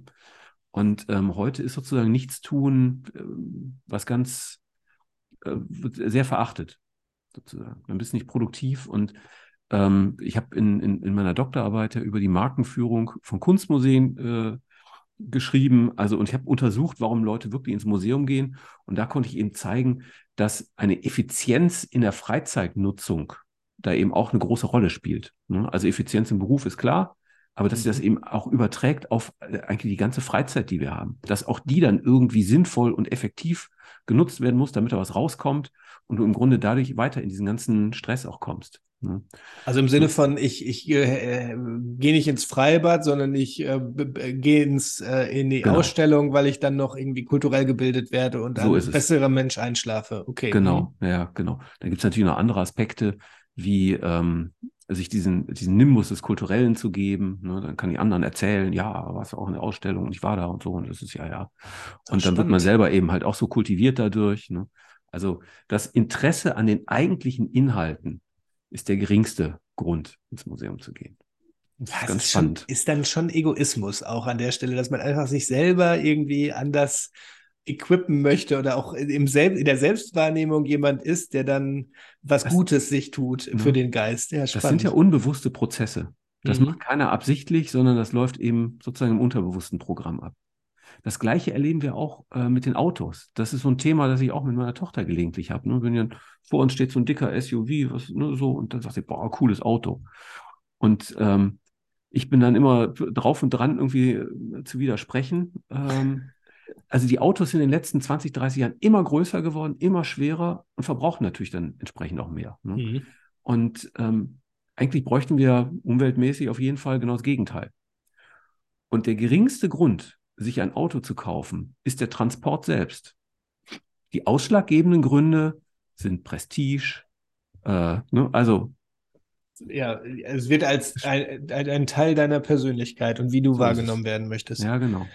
Es gibt halt wenige ähm, Gebrauchsgüter, womit man sozusagen seine dicke Hose oder was auch immer nach außen sichtbar darstellen kann. Ne, wenn die mhm. Uhr am Arm hast, die sieht halt kaum jemand. Beim Auto funktioniert das recht gut. Würdest du sagen, Tom, jetzt äh, verlassen wir so ein bisschen, jetzt kommen wir noch zu einem anderen Feld, würdest du sagen, dass moralische Einstellung heutzutage genauso fungiert wie Marken und wie Konsum? Also im Sinne von, ich positioniere mich als, keine Ahnung, äh, Veganer und ähm, gut, das ist jetzt auch eine, da, da folgen auch Handlungen raus, ist klar, aber ich positioniere mich als Veganer und es ist im Grunde genommen ähnlich zu sehen, wie ich fahre ein SUV, wobei die Dinge natürlich inhaltlich jetzt nicht zusammenpassen, aber du weißt vom Prinzip. Also ich glaube, dass äh, letztendlich wirkt da ganz viel dieser Prestige-Mechanismus. Und ähm, früher war so, dass Prestige fast immer über Geld ging. Und das ist heute anders. Geld mhm. ist immer noch ein wichtiger Aspekt, aber dann gibt es bei Unternehmern, ist, wie viele Firmen habe ich gegründet? Also wie engagiert bin ich, wie viel mache ich, ne, wie produktiv bin ich? Dann gibt es auch sowas wie, ähm, wie umweltbewusst bin ich? Mhm. Also wie sehr habe ich schon auf alles verzichtet oder äh, wie sehr habe ich mich auf Minimalismus umgestellt, dass sowas dann eben halt auch vor sich hergetragen wird, um eben zu zeigen, ähm, wie sehr man verstanden hat, was die Welt jetzt braucht. Und Mhm. auch das ist letztendlich ein Prestigemechanismus. Ich glaube, einer der Hauptgründe, äh, warum Elektroautos gefahren werden, ist, um zu zeigen, dass man kapiert hat, dass die Welt andere Mobilitätslösungen braucht und dass wir weiterkommen müssen und dass wir weniger verbrauchen dürfen und so. Mhm. Ja. Boah, es ist, äh, da kommt mir gerade ein Gedanke, das wirkt jetzt so äh, inszeniert, aber das ist, ist es tatsächlich überhaupt nicht. Würde, also ich stelle mal eine These auf, dass dieses ganze Thema, dass wir äh, so unglaublich viel mehr über Moral sprechen in unserer Gesellschaft, in Bezug auf jetzt auch diese These mit dem ganzen Thema Konsum, wo wir uns, glaube ich, wo uns, glaube ich, keiner widersprechen würde, dass viel einfach um den Status geht und so weiter. In dem Moment, wo wir uns Social Media-seitig als Menschen ja einfach als Menschen positionieren in, im Social Web, wir zeigen uns, wir erzählen, wir öffnen uns anderen Menschen. Und nicht jeder von uns fährt dicke Karren oder hat Geld zur Verfügung, mit, dem, mit der er oder sie sich dann in irgendeiner Form positionieren kann, dann bleibt dir ja eigentlich als Mensch nur, deine Haltung zu zeigen und dich darüber zu differenzieren. Was mich zu dem Gedanken führt, dass Social Media diese unglaubliche Moraldiskussion, die wir an vielen Stellen in unserer Gesellschaft haben, aus meiner Sicht teilweise völlig zu Recht, an vielen, vielen Stellen mittlerweile komplett übertrieben und auch ähm, fernab der Realität. Es macht nur ähm, natürlich komplett Sinn, dass du letztendlich in der Differenzierung, und wir wollen ja alle als Individuen wahrgenommen werden, das am besten kannst, am kostengünstigsten kannst, über moralische Sichtweisen und über moralische Mhm. Einordnung und natürlich, oder beziehungsweise ich würde behaupten, Social Media sehr, sehr stark dazu beiträgt, dass diese Entwicklung ähm, massiv vorangetrieben wird. Würdest du da mitgehen? Ja, auf jeden Fall. Aber letztendlich bleibt dann sozusagen Social Media und meine moralisierenden Inhalte, die ich dann da äh, teile, da ist ja auch sozusagen, da fülle ich meine eigene innere Lücke. Ähm, Mhm. Mhm. ich glaube, was wir viel mehr bräuchten, ist, du hast eben gesagt, so, äh, mit Langeweile und wir sind, äh, wir kriegen gar nicht mehr mit, was in uns los ist. Ne? Mhm. Ein Lehrer von mir, Harald Reinhardt, der sagte immer, wir sind mit allem vernetzt, nur nicht mit uns selbst. Ja. Und das stimmt wirklich. Also, weil wir so viel in so einem Eindruckskonsum leben, so viel Eindrücke auch kriegen. Äh, also ein Vielfaches mehr als Menschen in der Generation vor uns. Und da saufen wir quasi wie drin ab. Also wir werden auf der einen Seite, wir sind die ganze Zeit sozusagen auf Spannung.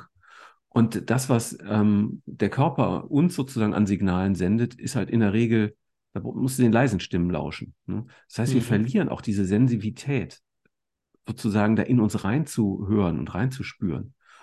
Und ähm, wenn wir das wirklich machen, dann könnte man auch zum Beispiel zu einem anderen Reichtumsbegriff kommen. Dass Reichtum eben nicht nur finanzieller Reichtum ist, sondern vielleicht auch kreativer Reichtum oder Mhm. gesundheitlicher Reichtum oder äh, ja, einfach ein, ein Reichtum an Lebensglück sozusagen. ne? Ja, Und schöner ähm, Gedanke. dann, Mhm. dann hätte, habe ich viel weniger das Bedürfnis, eben nach außen ähm, ja, Dinge darzustellen, um andere zu beeindrucken oder äh, also um Bestätigung zu kriegen. Letztendlich ist das ja ein Bestätigungsmechanismus, den ich da versuche anzustoßen. Mhm. Und ähm, der hat immer das Problem, dass er mich abhängig von den anderen macht. Was Mhm. passiert denn, wenn der mir die Bestätigung nicht gibt? Ja, da sind wir wieder bei dem Dopamin-Thema, ne? Dass es Ja. wie eine Droge wirkt und du Genau. diese Dinge im Grunde genommen publizierst, einfach um dieses Gefühl erz zu erzeugen von außen und nicht von innen. In dem Genau. Moment, wo das nicht mehr wäre, würden die Social Media, würden, würden die sozialen Medien nicht mehr funktionieren, oder? Doch, schon. Ich finde ja, dass es, letztendlich geht es immer um Inhalte.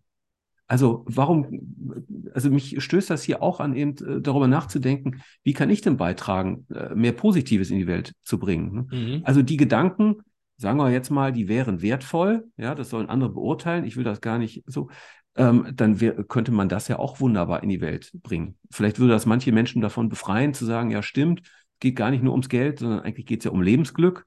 Mhm. Und das kann ich mir mit Geld ein Stück weit vielleicht kaufen, nur ein Stück, nicht ganz. Aber es gibt noch ganz viele andere Sachen, die auch zu meinem Lebensglück beitragen können. Und die kann ich viel günstiger haben.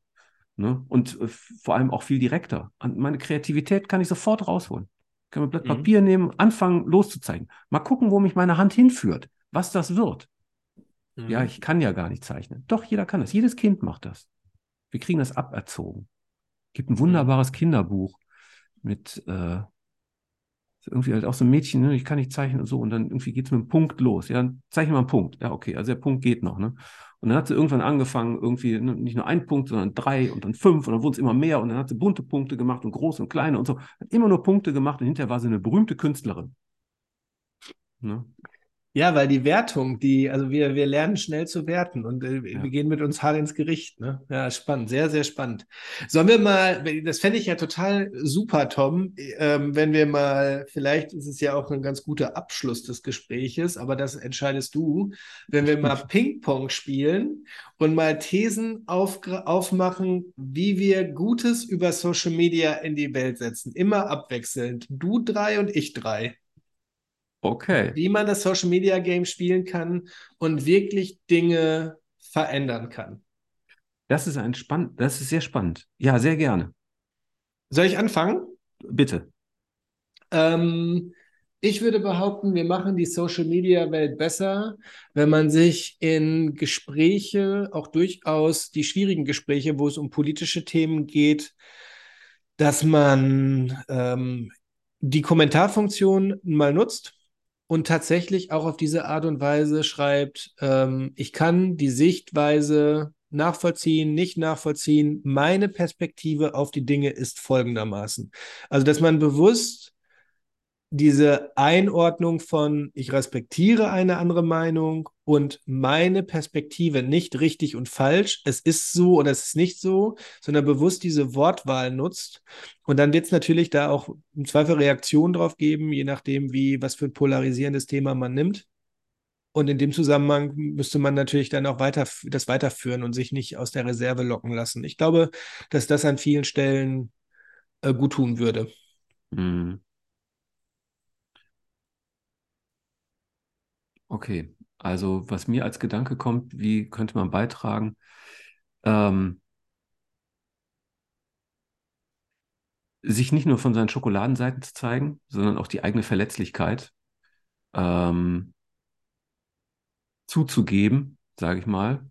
Ähm, vielleicht sozusagen in der äh, in der sicheren Variante, wie man Schwierigkeiten überwunden hat, sozusagen und in der ähm, mutigen Variante zu sagen, die Schwierigkeit ist gerade da, sozusagen, ich weiß auch noch nicht, wie es weitergeht. Also einfach mal ja. wirklich Offenheit zu ergebnisoffenen Gedanken genau. gerade, dass man einfach vor den Herausforderungen steht und diese Herausforderungen teilt. Genau. Einfach damit andere Menschen sehen, wir haben alle Herausforderungen, mit denen wir kämpfen. Mhm. Egal, ob du irgendwie sieben, achtstellig auf deinem Konto hast äh, oder, oder eine Null. Wir haben alle mhm. Herausforderungen, die uns beschäftigen, die uns manchmal nachts nicht schlafen lassen, für die wir Lösungen finden möchten und müssen. Mhm. So, es ja, geht. Ne? Ja, guter Punkt. Das ist auf jeden Fall dieses Real Life und auch wirklich ja. mal so ein bisschen hinter die Fassade gucken, dass mal kurz die Maske fallen zu lassen. Ne? Ja, genau. Danach, ja, das ist. Ähm, das ist auch das, was Menschen verbindet. Das ist das, was wir suchen, was uns fehlt. Ja. Mhm. Ja, es ist, glaube ich, vielen Menschen dann zu persönlich, ne? weil diese ja. Maske natürlich, also da gibt man, offenbart man was, weil man, man weiß ja auch nicht, was zurückkommt. Man weiß ja nicht, was damit angestellt wird. Ne? Das setzt ja auch voraus, dass wir Leuten, die wir, ist vielleicht ein guter Punkt, den, an den ich anschließen kann, in dem Moment, wo man wo man vielleicht Menschen begegnet, die, ähm, vor, wo man einfach Respekt hat vor dem, was da gesagt wurde. Entweder Bewunderung, Begeisterung, man hat über Inhalte gelacht, man fand es einfach toll, dass man irgendwie einen Menschen mal wiedergesehen hat, weil er irgendwie äh, nicht so oft im Social Web unterwegs ist. Ich beobachte bei mir, dass ich viel zu wenig Props gebe, obwohl ich eigentlich total begeistert bin und mal ein Like, mal ein Kommentar, mal einfach zu schreiben, boah, geiles Bild oder was auch immer. Also einfach gute Vibes zu senden und die Leute nicht im Unsicheren zu lassen, sondern wirklich auch mal mhm. auszudrücken, dass man was toll fand. Und ich meine, ich habe dann oft nicht Bock, dann in so ein Gespräch verwickelt zu werden, sondern einfach auch mal vielleicht einfach nur einen Kommentar zu sagen, ja, tolles Bild oder einfach schön, hat mich kurz entertained oder was auch immer. Ich glaube, damit würden wir die Welt besser machen, weil wenn diese Bad Vibes mit negativen Kommentaren und sich sie aufeinander einprügeln einen Impact haben, dann müssen auch positive Kommentare einen Impact haben. Und ja, also ich habe mir für dieses Jahr Jahresvorsatz vorgenommen, We Rise by Lifting Others ein bisschen ernster Ja. zu nehmen. Ja, Ja. wunderbar. Den Gedanken hatte ich auch gerade, andere feiern. Mhm. Nicht sich selbst, nicht ich sitze auf der Motorhaube. Ich Ne? finde, der Was Gedanke ist so stark? Tom, den können wir durch Ja. zweimal, den können wir ruhig zweimal nennen. Ja, ich, ja, andere feiern, genau. Andere aufwerten, ihnen ein guter Spiegel sein. Ja, sagen, genau. was wir an ihnen gut finden. Oder auch natürlich nicht jetzt so, also ich meine, müssen wir, glaube ich, nicht dazu sagen, ne? Kein Applaus für Scheiße ist ja auch wichtig, aber äh, einfach, es, gibt so viele Leute, die einfach was Tolles in die Welt setzen und sich trauen und wo man innerlich, ich merke das immer in meinem Bauch, wo ich so innerlich denke, ah, cool, also die, das einfach dann an der Stelle nicht für sich zu behalten, sondern auch zurückzugeben, finde ich, ja, finde ich, finde ich einen guten Gedanken. Ja, okay, jetzt, hm, was fällt mir sonst noch ein? Ich habe noch einen Gedanken, was unsere Bubble angeht. Ne? Ich Ja, meine, so dieses Bewusstsein, dass es einfach andere Menschen gibt, die andere Realitäten kennen. Ich habe in meiner Coaching-Ausbildung, das, das ist ein Satz, der begleitet mich, den finde ich toll. Äh, jeder ist Experte seines eigenen Lebens. Und wir neigen ja als Menschen dazu, so ein Stückchen weit unsere eigene Meinung, ähm, äh, ja, als besonders intelligent und ausgeklügelt wahrzunehmen. Ähm, und ja, jeder ist Experte seines eigenen Lebens, jeder hat seine eigenen Erfahrungen gesammelt, öfter mal Fragen zu stellen. Wie meinst du hm, das? Oder wa- was führt dich zu der Meinung? Oder was auch immer. Das sind halt so Dinge, sind wir wieder beim Thema Community oder Austausch, mal mehr Fragen zu stellen, ob man überhaupt die Dinge richtig verstanden hat. Das ist so eine Sache, die fände ich, ähm, auch die würde so- Social Media zu einem besseren Ort machen. Eindeutig. ja, menschliche Wärme zeigen. Also vielleicht gar nicht bei der Diskussion mitmachen, sondern einfach mal sagen, irgendwie, oder, also ich kenne das bei meiner Tochter, wenn die pubertiert, sage ich mal, dann ist manchmal so, dass ich, dann bin ich zwar schuld an allem, sozusagen, dass das Mhm. T-Shirt nicht gewaschen ist oder was auch immer, so, aber dann kann ich oft darauf mit reagieren, dass ich einfach sage, Mäuschen, ich hab dich lieb, ich würde dich jetzt gerne in den Arm nehmen, wenn du es zulässt, sozusagen. Mhm. So, gar nicht da rein, sondern einfach so die Verbindung. Und das kann man letztendlich anderen auch, äh, äh, auch mitgeben. Also das ist, ich war jetzt auf einer ganz schönen Silvesterparty, wo auch Menschen waren, die komplett andere Dinge tun, Jäger und keine, so. Und wo wir auch schöne Gespräche geführt haben, so, die ticken komplett anders. Und ich finde das ganz toll, dass die so anders sind.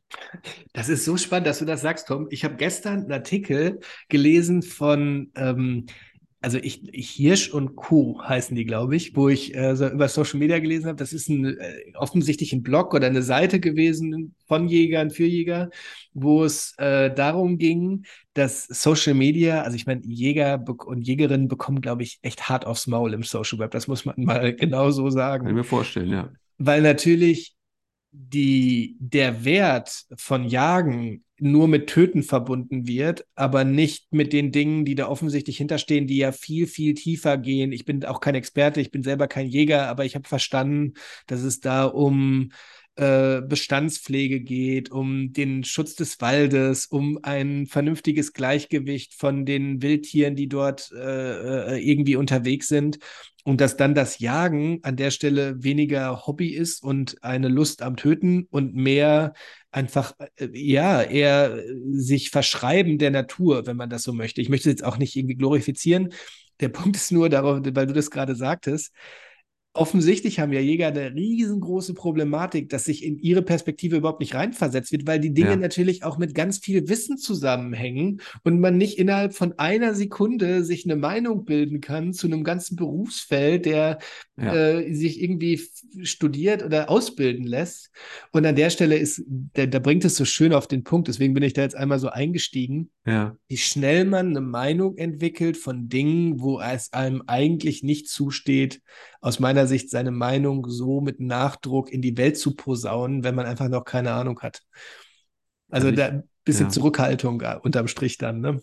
Ja, einfach daran denken, dass der andere vielleicht auch recht haben könnte. Ja, genau wie der Perspektive, ne? Ja, Ja, ja. richtig. Also ich äh, finde mich dann auch gelegentlich irgendwie, dass ich mich dann so auch so reinziehen lasse und dann meine Meinung auch vehement vertrete. So, wo ich im Nachhinein denke, okay, so, etwas mehr Abstand wäre vielleicht auch gut gewesen. Ja, aber letztendlich, ich glaube, also ich, ich mag irgendwie äh, die Ecken und Kanten von Menschen und ähm, oft ist das ja, wird das nicht so gefördert in unserer Gesellschaft, Ecken und Kanten zu haben. Mhm. Und deswegen finde ich das besonders gut und ähm, ich kann Menschen auch dafür feiern oder versuche es zumindest, sie dafür zu feiern. Das ist gut. es natürlich auch Ecken- Ecken und Kanten gibt, die ein bisschen weniger sozial oder für mich auch schwieriger zu nehmen sind, sagen wir es mal so.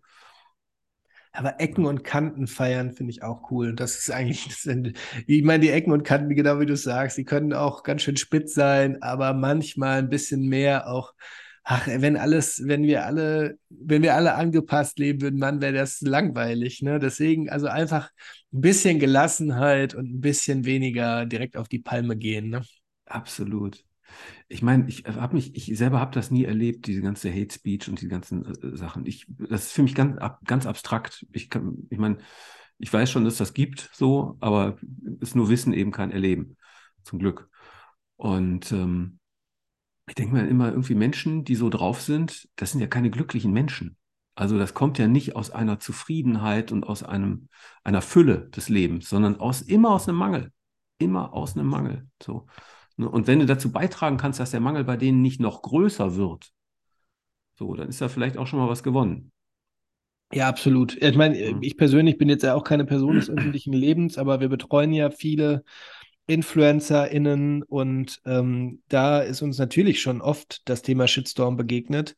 Ja, Und das muss man schon sagen. Also die Heftigkeit, die da auf die Menschen einschlägt, das kann man kein anderes Wort nutzen. Und auch natürlich, das sind oft auch re- recht junge Leute noch.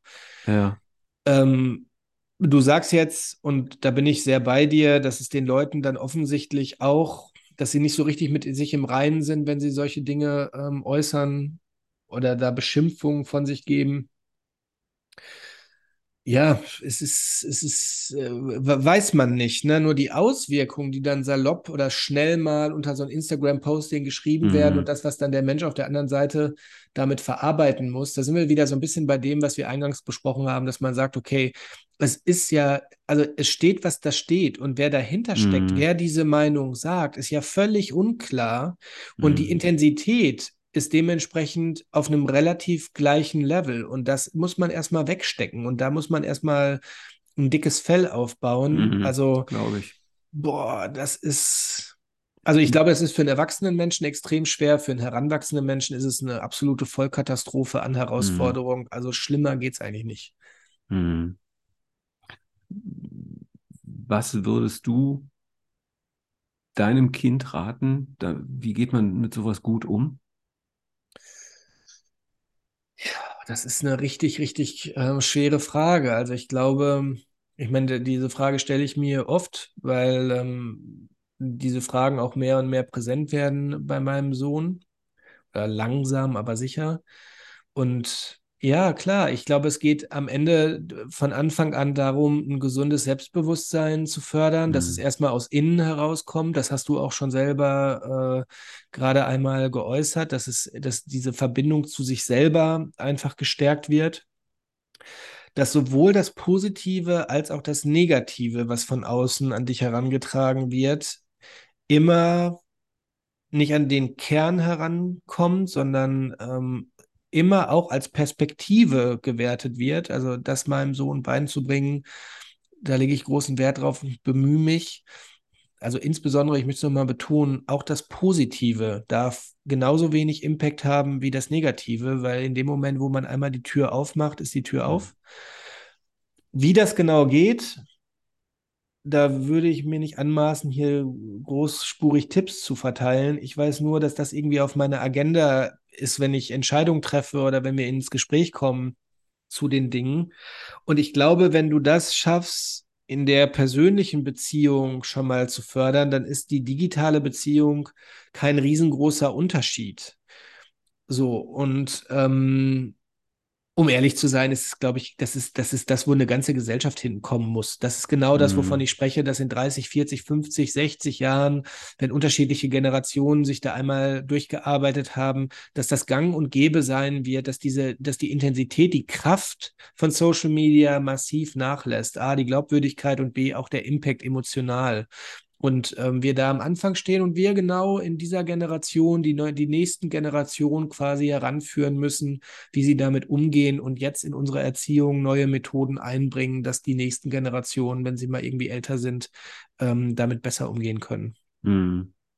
Also ich habe ähm, einen Podcast gehört, ähm, Kaiszeit heißt ja, da ähm, ging es auch um eine, eine Wissenschaftlerin, die ähm, auch die Abhängigkeit oder die, den Einfluss von Social Media auf Menschen ähm, untersucht und die für eine emotionale Unabhängigkeit plädiert hat. Mhm. Also die war da auch sehr, sehr, sehr klar in ihrer Meinung, sagte, alles, was dazu dient, dass Menschen sozusagen weniger emotional an den ganzen Dingen hängen, desto besser ist es. Das ist ein Werkzeug hier, das ist ein technisches Gerät. Mein Handy ist nicht mein Freund. Ne? Mhm. Das ist ein Tool, damit kann ich Sachen machen und mehr sollte es aber auch nicht sein. Ja, und das ist eine grundsolide Einstellung, würde ja. ich sagen. Ich meine, das ist so eine Sache, ich ähm, weiß nicht, ich bin in den letzten Jahren großer Fan der Stoiker geworden, ja. Äh, die ja im Grunde genommen auch schon vor, vor vielen, vielen Jahren das ganze Thema ähm, mit dem emotionalen Abstand geprägt haben. Ich finde es auch unfassbar, der Ryan Holiday, Autor, der einfach ein Buch nach dem anderen zum Thema Stoiker und Stoizismus irgendwie nach außen gibt äh, unglaublich erfolgreich damit ist, der, wenn ich meines Wissens auch sehr stark mit dem Silicon Valley verbandelt ist, wo man diese Verbindung auch stark mitbekommt, dass er offensichtlich gecheckt hat, dass das die Gesellschaft braucht. Mhm. Ja, das wird, äh, das ist ein ganz guter Weg. Emotionen sind an vielen Stellen in unserer Gesellschaft hatten die eine richtig gute Funktion. Jetzt im Moment ist, sagen wir mal, das Thema Emotion irgendwie ähm, durchaus irreführend und ist vielleicht nicht die beste Eigenschaft, die unser Körper so hat oder unser Geist so hat. Und gleichzeitig ist es natürlich, äh, geht es eher um Impulskontrolle, dass man Emotionen bewusst wahrnimmt oder dass sie ein Wegweiser sind und nicht ja zu dir werden. Ich glaube, also ich will nicht die, ein Plädoyer hier darauf, darauf sprechen, dass Emotionen schlecht sind. Aber wenn wir uns von Emotionen weit leiten lassen, dann sind wir extrem abhängig vom Außen. Das ist, glaube ich, die, die, die bessere Formulierung. Ja, also was mir dazu einfällt, ist, wir sollten unsere Emotionen haben, nicht und, und oder nicht unsere Emotionen uns. Ja, genau. Ja. Ja, ja und das ist einfach, ne, in dem Moment, das ist Impulskontrolle. Äh, Wut um darauf zurückzukommen, was Mark Zuckerberg gerne nutzt, um uns noch näher an die Netzwerke, ist ein Impuls, ein emotionaler Impuls, der hochschießt. Wenn wir ihn nicht kontrollieren, schreiben wir irgendeine Grütze unter den Kommentar. Ich glaube, dass Bildung die Impulskontrolle verstärkt. Ich glaube, dass Auseinandersetzung Impulskontrolle verstärkt.